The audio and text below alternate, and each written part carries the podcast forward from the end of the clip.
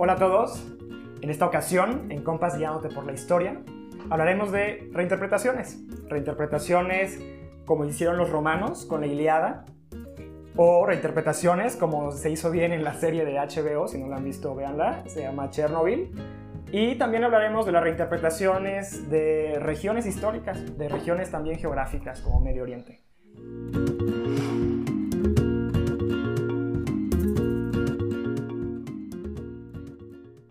Compas Guiándote por la Historia es una revista digital que lo que busca es, por medio de artículos de un minuto de lectura, darles eh, interpretaciones históricas que puedan disfrutar.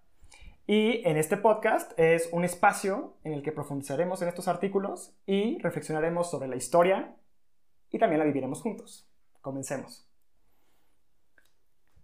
Bienvenidos Esteban, Guillermo. Aquí tenemos a Esteban Soní, él es estudiante de filosofía. Y tenemos a Guillermo Begueriz.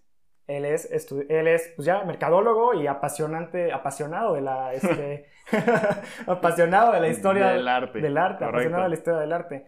Y mi nombre es Fermín Begueriz. Eh, yo eh, soy licenciado en Relaciones Internacionales y soy también editor en la revista Compás Guiándote por la Historia.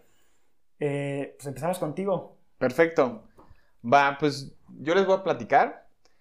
¿Vieron Chernobyl de HBO? Los que no la vieron, tú, Sony, lo tienes que ver. Está muy bien. Y les voy a decir exactamente por qué me parece una serie espectacular y por qué su reinterpretación del accidente de Chernobyl fue magistral a lo que nunca había visto antes. Para aquellos que lo vieron, recordarán la pintura que aparece al final de un elegante pasillo en Moscú, justo antes de que Boris Shebrina, no sé bien bien si se pronuncia así, y Valery Legasov entrarán a explicarle los avances de la contención de la tragedia al buró político del Comité Central del Partido Comunista. Para los que nos están escuchando, este cuadro seguramente lo han visto en redes sociales o en algún libro de arte. Sale un hombre arrodillado con ojos de terror que está abrazando desesperadamente a otro hombre que está herido de muerte, está sangrando de la cabeza y que los ojos se ve cómo se le está escapando la vida. Este juego de miradas es increíble y les recomiendo mucho que lo busquen. Más adelante les voy a decir de quién es el cuadro y cómo buscarlo. En abril de 1986, en la República Socialista Soviética de Ucrania, que en ese entonces era parte de la Unión Soviética, se produjeron desequilibrios en el reactor número 4 de la central nuclear Vladimir Ilich Lenin, a 3 kilómetros de la ciudad de Pripyat. ¿Esto qué pasó? Se sobrecalentó el núcleo, que es donde sucede la fisión nuclear, esta parte que la parte física no me la sé, pero es donde sucede este proceso atómico en el cual se genera energía y con eso pues, mueven las turbinas, el vapor, y funciona la electricidad, ¿no? Entonces aquí, ¿qué hacen? Se sobrecalientan durante unas pruebas y explota. Y expulsa material radioactivo a la atmósfera. La cantidad liberada superó 500 veces la bomba de Hiroshima. Causó la muerte, la muerte de incontables personas en las siguientes décadas. Llevó la evacuación de al menos 116.000 personas y a una alerta internacional que afectaba por lo menos a 13 países de Europa Central y Oriental. un desastre, en pocas palabras. O sea, muchísimas personas y generaciones afectadas por un error. Sin embargo, la realidad es que el incidente se dio por una serie de factores científicos desatados por la incompetencia de los títeres que dirigían la planta nuclear. Ahí va. El poder absoluto, que tenía un poder central a kilómetros de distancia en Moscú. Moscú sin ningún conocimiento científico o técnico acerca de una planta nuclear, imagínate el conocimiento que necesitas para manejar una planta nuclear. Por supuesto. Así como la ineptitud de una serie de burócratas que solo buscaban su permanencia en el partido tratando de congraciarse con sus superiores, desencadenaron este problema. Que no es algo muy alejado a lo que pasa, ¿eh? eh que suele suceder, en, otros lados, en otros lados. en resumen, la causa real no fue nada más un accidente en una planta, sino fue que el poder se seducía a sí mismo para, crear, para creer que su autoridad era suficiente para controlar cualquier situación por simple superioridad jerárquica. Yo soy el jefe, yo digo qué se va a hacer. Oiga, pero puede explotar un reactor nuclear. No, porque yo soy el jefe y estoy Y diciendo que se va a hacer. Sí, que, son, que son presiones jerárquicas. O sea, son presiones jerárquicas que a pesar de que no sean con, que no se tomen decisiones fundadas, ¿no? Fundadas a partir del conocimiento científico, pues pueden este, encauzar mucho, mucho daño, ¿no? Pues nada más una explosión de un reactor o sea, mucho daño. El Partido Socialista Soviético fue quien, en su egocentrismo, censuró a quienes trataron de corregir su programa nuclear, favoreciendo la mentira y el ahorro, el ahorro económico sobre la verdad y la seguridad. Sin embargo, los que sufrieron las consecuencias de estas decisiones no fueron quienes la to- las tomaron, sino el mismo pueblo que, irónicamente, el socialismo soviético pretendía poner al frente de las prioridades. El proletariado, protagonista e inspiración de la revolución bolchevique y del Estado soviético, Sí. fue quien sufrió la embestida de la realidad contra las quimeras creadas por la cúpula que dirigía la Unión Soviética. Algo, algo ahí que dices que se me hace súper interesante. Yo ya vi la serie, está muy buena. Sí, véanla. Esteban. Sí. Este, sí, o sea, básicamente está muy bien. se- o sea, se visualiza muy bien la, la, pues, La lucha de la jerarquía. O sea, el pensamiento, el pensamiento marxista que pues, fluía en, esa, Ajá. en la Unión Soviética, ¿no? Entonces se ve muy bien esa lucha de clases, los mineros, la, Sí, de la hecho, burocracia. Vas a ver, ahí, Ujú. ahí, eh, abordo ese tema ahorita. Sí, La promesa de un gobierno que se debe dedicar a cuidar su población es representada en la miniserie de HBO por medio de la figura de paternidad. Ellos retoman esta figura de algo paterno. No necesariamente el padre masculino, ¿no? sino la paternidad, madres, padres, en una forma en la que el guion presenta diferentes figuras de esta relación. Una mujer embarazada, un capataz de mineros, un director, un líder militar ponen en riesgo a sus hijos tomando decisiones que los llevarán a su muerte. No les voy a spoilear a los que no lo vieron, pero suceden cosas así. sí, claro. Pero la diferencia está en que aquellos que forman parte del mismo grupo al que lideran dan también su vida. O sea, ellos, parte del pueblo, aunque son el padre representativo de este grupo, Sí, el minero, por ejemplo, da y se arriesga junto con sus hijos. por supuesto. Sí, sí, eso está muy claro ahí Lit- en la serie. eh, al- literalmente al tomar las decisiones que sacrificarán a sus hijos metafóricos, mientras que aquellos, aquellos que no lo hacen, los políticos o militares de alto rango, solo los sacrifican, sin ellos ponerse ahí en el fuego, ¿no? Hipotecando la continuidad, la continuidad a cambio de la inmediatez, la persistencia a cambio del corto plazo, la verdad innegable por la mentira que caducará. En el cuadro que aparece al final del pasillo, que es el que les estaba describiendo hace rato, se hace referencia al original del pintor Ilya Repin, que ahorita está en la Galería Tretiakov de Moscú. El cuadro es Iván el Terrible con su hijo. Aquí se ve al zar Iván IV y a su primogénito Iván Ivanovich, es el nombre más ruso que puedes Sí, sí, escuchar. está rusísimo. Bueno, está el padre abrazando a su hijo. Sí. En 1581, Iván el Terrible, en uno de sus característicos ataques de cólera, de ahí que fuera llamado el Terrible, Claro. trató de golpear a la esposa de su hijo por no usar ropa ortodoxa mientras estaba embarazada. Su hijo, tratando de defender a su esposa, se enfrentó a- al zar, a su padre, quien le dio un golpe en la sien con un cetro. El padre al hijo, un golpe en la sien. Sí. El golpe lo mató.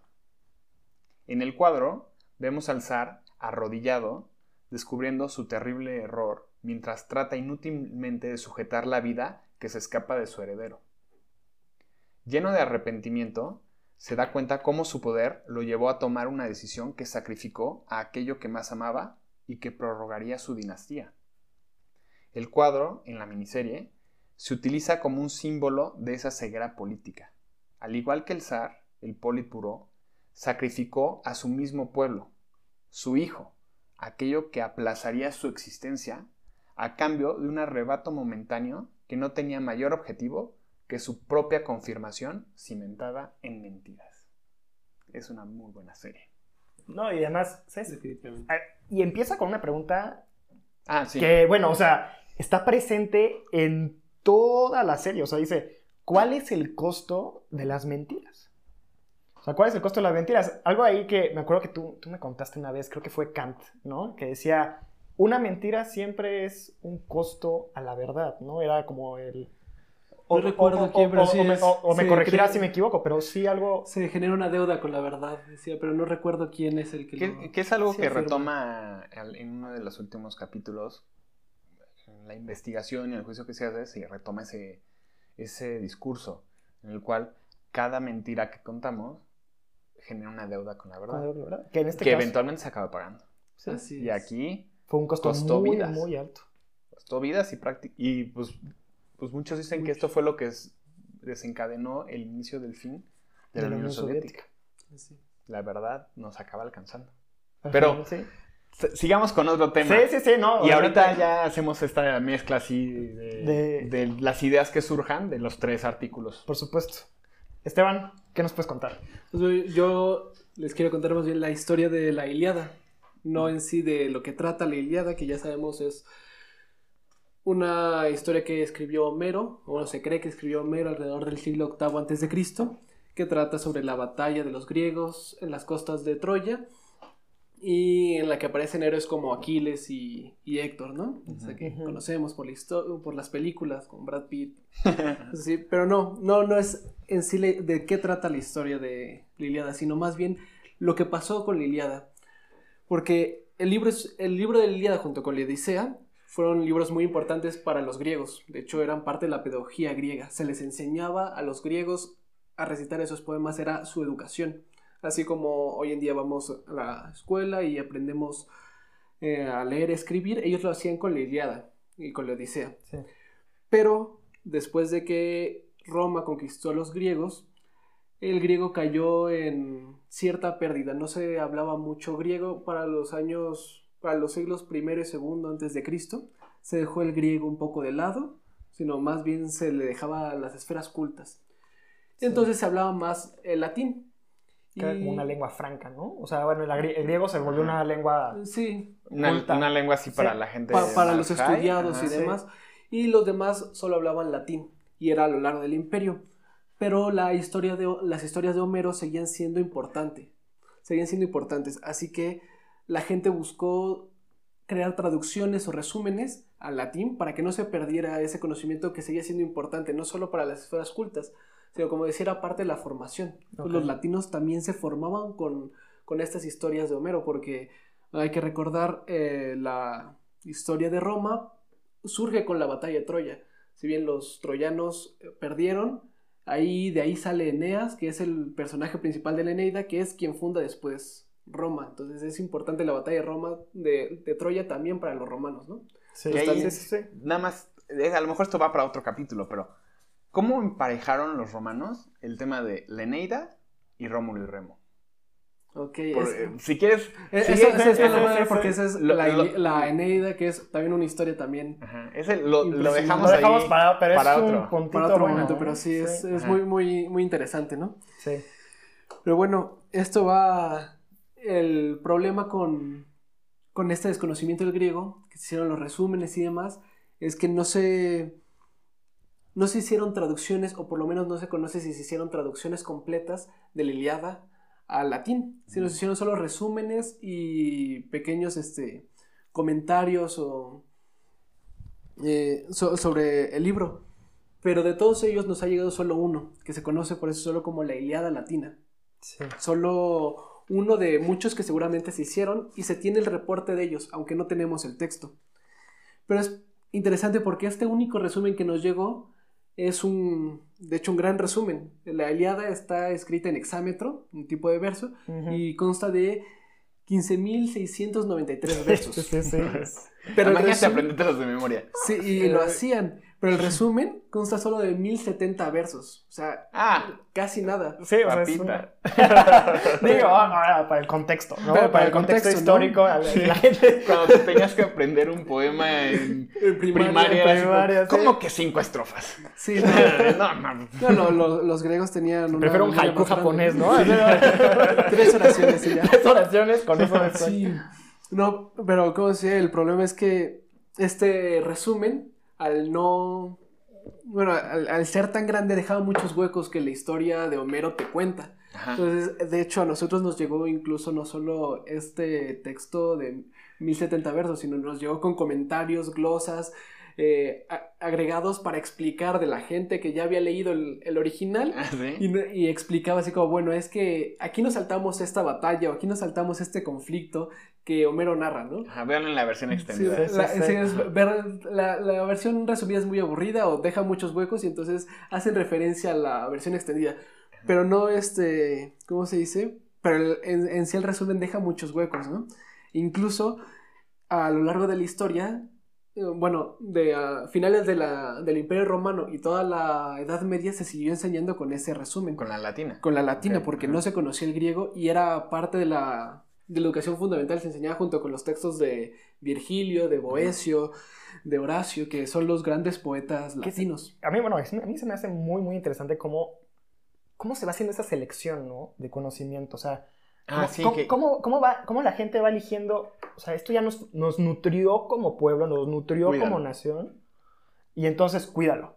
Y vamos a ir acumulando y vamos a ir generando un compendio que nos da, o sea, que nos hace, nos hace sentido, ¿no? Sí. Sí. Y que nos da una identidad. Que nos da una referencia del mundo en el que vivimos y de pues, la realidad a la que nos enfrentamos. que no era muy, sí, que no era muy Ajá. alejado, digamos, también de pues, cultura, o sea, la civilización ju- este, judía, ¿no? También Sí, Eh, que en y el- fueron acumulando. fueron así, acumulando. Esto funciona, lo guardo. Esto funciona, lo Así guardo. es. lo va guardando. Ajá. Sí, incluso, por ejemplo, algo importante es que estos textos, algo por lo que los elegían algunos de estos textos latinos, era incluso como modelo de escritura o...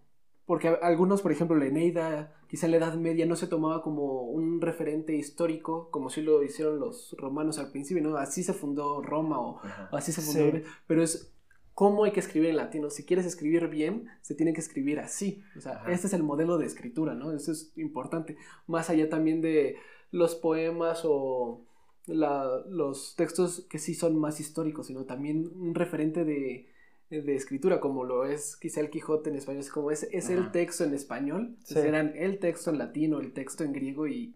Y si quieres escribir bien, tienes que replicar esta forma de, de escribir esta estructura. Que marca la línea de, esta- de- Esto es a lo máximo en lo que llega la lengua. Así es. Y si lo sobrepasas es que ya eres un maestro. Sí, Sí, sí, así que y no- y pocas veces podría ser como Ajá. Cicerón es la forma de escribir por excelencia en Claro. latino. Es como sí. ese- sí, o sea, Sí, sí, es, sí. y es el modelo y cómo se, se enseñó, ¿no? Algo también in- interesante es que eh, la relación entre tanto el escritor del resumen como Homero, porque de Homero, bueno, creemos que él escribió la, la Ilíada y la Odisea y que vivió en el siglo VIII antes de Cristo, pero en verdad no sabemos nada más, incluso hay quienes dudan de su existencia. Ajá. Y lo mismo pasa con este resumen. Desde la Edad Media se, eh, se dice que es anónimo, no se sabe quién es el que lo escribió, no sabemos nada de él, solo que esta persona escribió este texto. Wow. Y nada más. Ajá. Y lo, lo mismo también crea el problema de cuál era la intención en escribirlo. O sea, es el único resumen que, Claro. que nos llegó, pero cuál era su intención. Porque terminó siendo un texto escolar y el, el texto que transmitió la, historia de la Ilíada a lo largo de 10 siglos más. um, más de Fue, 10 fue el siglos. resumen, que tal vez era el resumen escolar. Ajá, pero si, no, no se sabe si era su verdadera intención, si simplemente se eligió porque fue el que más le acomodó a la gente, no, no sabemos, ¿no? Es, es algo curioso, no, no tenemos claro cuál fue esa, cuál era la, in- la intención de este... Es un, Autor, ¿no? un Es- guardián de la civilización. O Sí, sea, es- la verdad, o sea, Porque si en no, el no, no, anonimato. ¿Quién sabe que habría pero- llegado? Sí, o sea, nos pudo haber... lleg- Porque como pudo haber llegado a la completa, podría no haber llegado a nada. así Exactamente. es. ¿Cuánto- Y- es que cuánto se pierde, ¿no? Ajá. O sea, cuánto se pierde en,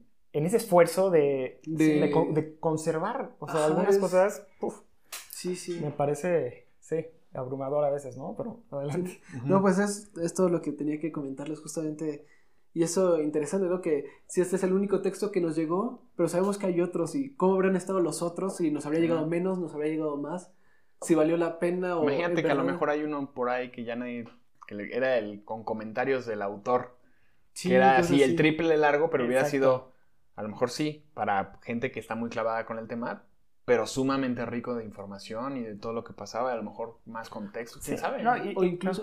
No, adelante, incluso adelante. por ejemplo, se sabe que hay traducciones, y no solo de la Ilíada, sino de otros textos, que eran las traducciones que tenían grandes autores, no sé, Virgilio, este, Boesio, se sabe que ellos tenían traducciones de textos que a nosotros ya no nos llegaron, ni siquiera, ni el original, ni siquiera su traducción, pero se sabe que ellos tenían esos libros porque los citaban, entonces es interesante preguntarse, esas traducciones, ¿cómo habrían sido traducidas del griego, latino, obras de filosofía, de Ajá. literatura? O estas mismas obras que ellos tra- tradujeron, Sí. pero se perdieron. No sabemos cómo era la traducción de este autor de la obra, eh, de las grandes obras griegas, ¿no? Es interesante. Ah, y digo, lo que me parece, sí, como, como dices, lo que me parece también una riqueza es que nos llega con una óptica, nos llega con la óptica del autor. Claro, también. Nos llega con la óptica del autor y sobre todo de su contexto, de lo que está viviendo. que pues todo el tema de ser así como objetivo, eh, yo creo que eso surgió más en los últimos años, así cu- cuando, como que se dio más la idea de periódicos y reporteros y que vamos a plasmar lo más objetivo. Seguramente an- antes las cosas eran, pues es mi opinión. No, Yo, soy- yo- yo lo que viene desde el positivismo, ¿no? Esa objetividad también es muy del positivismo. Pues sí, en parte tiene sus raíces en el positivismo. También, por ejemplo, estaba recordando ahorita, fue apenas en el siglo pasado que se dio el, el gran auge de la hermenéutica como Ajá. parte de la filosofía que busca la interpretación. Y dentro de la hermenéutica hay muchas, muchas formas de interpretar. Y hay algunas que sí dicen tratar de interpretar todo de la manera más objetiva, pero otras, por ejemplo, la posición de Gadamer que dice que no puedes hacerlo nunca totalmente objetivo, porque una vez que, Lo filtras que, a que fuerza. algo este, te interpela, te transforma a ti y tú ya lo ves desde una desde Claro. un punto de vista personal porque te transformó completamente, ¿no? Es- entonces no- puedes ser totalmente objetivo, ¿no? Entonces Esa- sí está... Sí, sí, no, y además, o sea, también como en sintonía con lo que, con lo que me gustaría compartirles. Y es que sí, o sea, se va haciendo una reinterpretación de la persona, de su contexto y de lo que. Y también del, del común, ¿no? De lo que está viviendo el común en, en sociedad. Eh, por allá en el siglo XVIII, XIX en Europa, por ejemplo, como un ejemplo, a mí me parece como muy claro, ¿no? Para aterrizar lo que podría ser una reinterpretación. Eh, el mundo académico, como que allá, te, te digo, hasta el siglo XVIII, XIX en Europa, inició una serie de estudios académicos orientales, Ujú. ¿no? Y, pero, pues obviamente, si, so- si eres europeo y estás este, es- haciendo un estudio oriental, pues tienes algo que te, este, Se está sesgando. un al- poco. ajá, algo que, tiene- que puede ser un sesgo, una riqueza, ¿no? Sí. También, o sea, puede ser un sesgo, una riqueza, Una limitante incluso. o ¿no? una limitante, depende hacia ¿Sabes dónde... qué me recuerda? Y no- Ujú. Un poquito puedo ir para allá. Sí. Lo- los pintores europeos que nunca habían salido de Amberes. Ah, Bordeaux. Ajá, sí, de Bordeaux. y le decían, pinta un elefante. Y en su vida habían visto uno. Por supuesto. Y se los describían así, no, es que mira, imagínate que es así, así, así.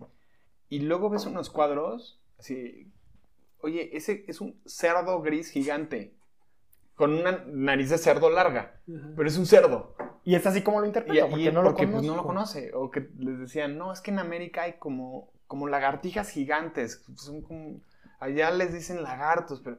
¿Qué y- pasaba? Y, y entonces en lugar de pi- pintar un caimán así, pues, no, Ajá. pintaban como una lagartijota. Que pasaba muchísimo en las ferias mundiales que se hacían en Francia ya en el siglo ¿qué fue? 19, ¿no? O sea, Sí, eh, ajá, o sea, llegaban cosas de todo el mundo, ¿no? Ajá. Y la gente pues decía, esto es un elefante, pero pues, realmente no lo era, ¿no? yo, yo lo que pensaba, por ejemplo, era la situación de los textos griegos cuando llegaron a Medio Oriente, ¿no? Los árabes se Sí. hicieron todo lo posible por traducir todo lo que les llegaba. Era latín, griego, lo traducían. Tradujeron casi todas las obras de Aristóteles y las comentaron. Pero ellos, por ejemplo, no tenían el teatro. Les llegó la poética de Homero y digo, la poética Ah, de claro. Aristóteles. ¿Y qué hicieron? La tradujeron, la comentaron, la interpretaron Sin haber visto nunca. sin saber qué era. Y de hecho es curioso porque lo meten dentro de las obras lógicas Sí. como una forma de retórica para que tu interlocutor entienda algo que no es, o sea, como una forma, un, un tipo de discurso lógico para convencer a alguien de otra cosa. De otra Pues cosa. que va de acuerdo a lo mejor al modo ori- oriental, más bien como islámico, de contar historias. Así donde es, pero- en lugar de representarlas, las narras, aunque sea ficticio. Aunque Sí, sean es- Alibaba y 40 Una manera de ladrones en una cueva llena de tesoros. Pero lo platicas y lo narras. Sí, sí, y, sí. y es, es interesante porque justo hay como ciertas limitantes que te decía, pero le da cierta como contexto, cierto, es, Sí. es un cristal desde donde se... Sí. Y lo que te decía, o sea, Sí, mucho, o sea, era, o sea, esto era un cristal también europeo, lo que se hizo en el siglo XVIII y XIX en, en los estudios orientales, se veía con un cierto cristal europeizado Ajá. Medio Oriente, ¿no? O sea, se veía, este, era difícil deslindar esa óptica eh, europea de la realidad medio oriental o como ellos lo veían. Eh, por eso no es muy extraño, digamos, hallar representaciones pictóricas o musicales muy influenciadas por el romanticismo que se vivía en la época en Europa. Entonces, yo estoy estudiando me- este, Medio Oriente, pero no soy ajeno a lo que estoy viviendo en Europa. O sea, la época ro- del romanticismo. Entonces, y tú veías interpretaciones pues, muy, a la- o sea, muy a las mil y una noches, ¿no? La que nos llegaba, Sí. este, incluso esa, esa óptica de Alibaba y los ladrones, pues algo que nos llegó a nosotros fue, este, pues las mil, o sea, algo muy romántico, romántico algo más, Y, más y en- romántico con este toque como de exótico, como de desconocido. como desconocido. Ajá, Y es algo que pues, también sucedió en, este, si estaba bien en el, en el arte y en la pintura, pues migró también a la música, claro. ¿No? Este, tú veías, o sea, tú bien veías en el arte, este, bellas y jóvenes odaliscas eh, bañando sus cuerpos en el, este, a la intemperie, ¿no? Sí, este, sí. disfrutando de la bonanza del sultán y sus riquezas. Algo bastante romantizado, ¿no? Algo bastante romantizado. Y esas descripciones, pues también migraron a, a la música, ¿no? Hay una pieza, le llaman, es, es muy chistoso, o sea, le llaman pieza orquestal, pieza orquestal de música ligera. Ok. Era el pop del momento. pieza, pieza orquestal de música ligera, pues era el pop del momento, Sí, sí, ¿no? sí. Vamos a escuchar a, en este caso, a Kettleby, ¿no? Él era un, este, pues él era, él era inglés, ¿no? Sí. Y él, lo que, compo- o sea, su composición hablaba del mercado persa, ¿no? Entonces, en este intento de visualizar a través de la música, a, pues digamos, a Medio Oriente, o lo que era la interpretación de Ketelvi en ese momento de Medio Oriente, pues tú veías, este, no sé, en un primer, era- so- se dividía en distintas partes, ¿no? Tú veías en un primer, mon- en un primer momento, este, va envolviendo al auditorio, así, en como la llegada de los camelleros. ¿no? Y después, este, sigue el cántico muy, muy a la Middle East, ¿no? Muy medio oriental de, este, los lamentos a- hacia Alá, ¿no? Ajá. En Solano. Sí, sí, sí. Para ellos era en Europa como. Qué exótico. que exótico qué- y que no lo cono y que no y que no Nunca lo habían visto. que nunca lo habían Ajá. escuchado no este sin tardar y bueno ya sin tardar mucho no entonces llegaron los camellos llegan estaban los mendigos este pues rezando rezándole a la y sin tardar sin tardar mucho la princesa llega no llega la princesa este con ritmos pues, mucho más dulces no para hacer entender al, pues, al auditorio Que que aparte son ritmos europeos, de música europea, pero hecho como que para que suene a Medio Oriente. sí, Para que entonces el oído europeo diga, ah, le Así es. entiendo, no me suena raro, pero suena... Suena, Uy, eh, las sí, arenas sí. del desierto. Exacto. No, y bueno, y después de la, digamos, llega la princesa, después el siguiente eh, le meten sonidos que podrían sonar a, pues, malabaristas, encantadores de serpientes, como sumándole esa, esa- ese misticismo, ¿no? A, este, pues, a la pieza. Y después con, su, con tonos más solemnes, pues llega el sultán, ¿no? Y al final del sultán, este, pues como que todo se va suavizando, haciendo como que va cayendo la noche y al final termina la pieza. ¿no? Este, eso, eso fue una manera, digamos, de aterrizar lo que pasaba en el arte de este, pues, romántico que, que visualizaba así a Medio Oriente, pues aterrizarlo en la música, ¿no? Y es algo que este, pues sí, que me- como, como, usted- como estábamos bien hablando, ¿no? Es una manera de interpretar lo que entendemos, la realidad. El arte es eso, ¿no? Interpretar qué es lo que me rodea, acentuar lo que percibo, Ajá, ¿no? Vaciar esa, ese mundo interior. ese mundo tienes. interior, sí, Ajá. lo, lo vacías, ¿no? Y este, no sé, o sea, esto como que me, me hace preguntarme, ¿no? O- este, ¿cómo reinterpretamos algo que pasó, no sé, en Chernobyl, por ejemplo? O sea, se interpretó el, este, después de años, como Ajá. que como las cosas se asentaron, las cosas se, este, como que se visualizaron más claras y se, y se reinterpretó un suceso de determinada forma, ¿no? O sea, ¿qué, qué acentuamos Que aquí en nuestra realidad? Que- creo que haz de cuenta, el ejemplo que estás dando de este cuate europeo que dice, ah, voy a tomar cosas orientales para presentarlas en modo europeo a un público europeo. En. Chernobyl pasa algo similar. Es una serie hecha por estadounidenses que, pues, en- ahorita digamos que ya las cosas cambiaron, entre comillas, pero en su momento, pues, era Estados Unidos contra la Unión Soviética, la Guerra Fría. Entonces, que ahora este, se reinterprete, pues, ni modo que se echen para atrás o que cambien su opinión. Entonces, sí que acaba siendo como un. Vean cómo nosotros, los Estados Unidos, estábamos bien y vamos a criticar el socialismo. Sí, sí tiene ese, ese punto, ¿no? Pero es un poquito lo que decías, o sea, no se puede ser 100% objetivo muchas veces. Y la serie no pierde valor por ese, ese, Detalle. ese detalle. Sí. De hecho, este, a ver, ¿me puedes repetir nada más tu, tu pregunta? Sí, o sea, ¿cómo, o sea, esto desde la óptica, claro, ¿no? De, de Ketelby y su pieza musical, o sea, ¿cómo, cómo, cómo reinterpretamos la realidad, eh, pues viendo lo que, valores trascendentales, este, Mm, ya. encantadores, que nos puedan encantar, ¿no? Pues, de hecho, creo que eso es bien importante de encontrarlo, porque deja, te respondo con una pregunta para ver si podemos este, pues, elaborar más sobre esto, basado en lo que les platicaba de, de Chernobyl y todo. ¿Creen que nosotros estamos, nosotros los seres humanos, estamos condenados a repetir nuestros errores como humanidad?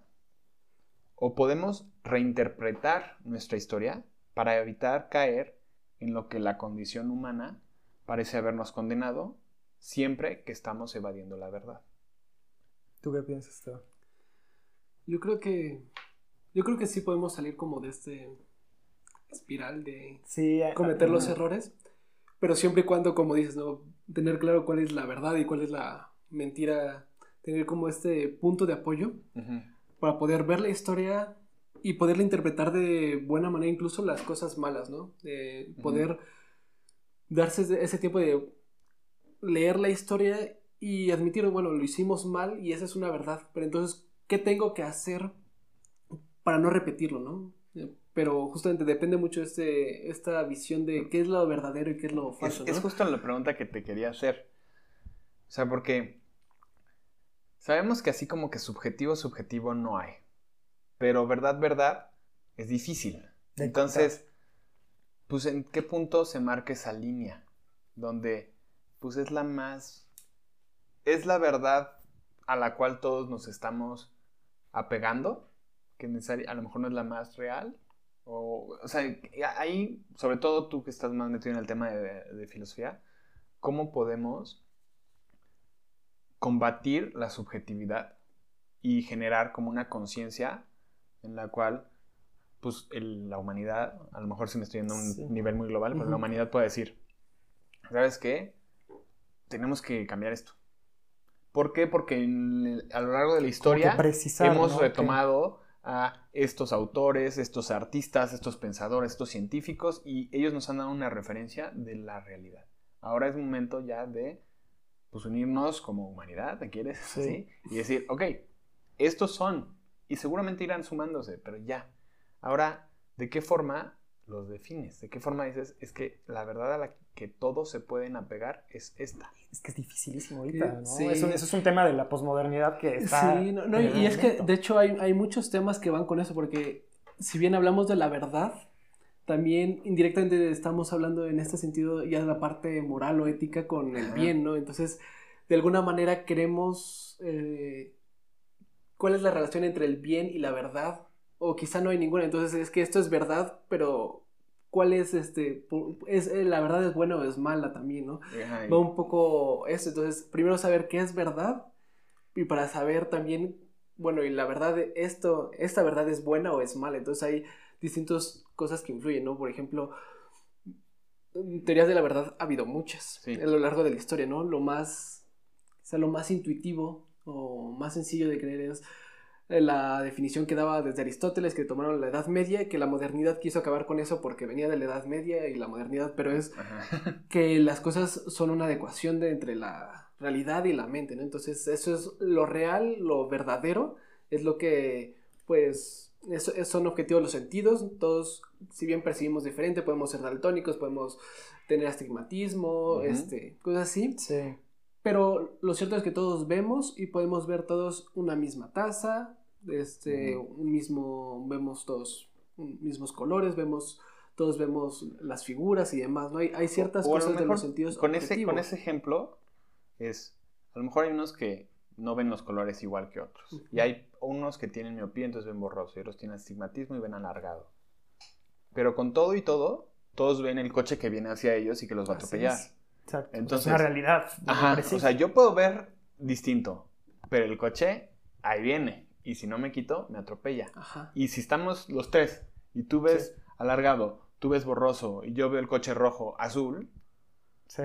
pues los tres nos vamos a quitar. Así es. Entonces, yo veo una mancha que viene. Hay, ciertos problemas en los cuales, pues, pues, los tienes que resolver aunque lo veas distinto que otra persona. Y eso es de qué manera logras transmitir, a lo mejor por medio de cosas artísticas, por adecuaciones culturales, esa necesidad de únanse para este objetivo, ya sabes, ¿no? Que si el cambio climático, únanse para esto, ¿de qué forma podemos dejar de endeudarnos con la verdad. Bueno, de hecho, pues básicamente la respuesta es, es, es ya, la dijiste de alguna manera, porque pues si bien los sentidos a todos nos engañas en la, en la teoría de la, de ecuación de la verdad, es que si bien cada quien percibe diferente, hay algo que todos tenemos que puede sintetizar todo eso, lo que hace que todos nos movamos que es la misma razón, que es la misma capacidad que nos hace ser humanos y es la que nos permite expresarlo, interpretarlo, es, la, es la que nos permite también ver las cosas e interpretarlas.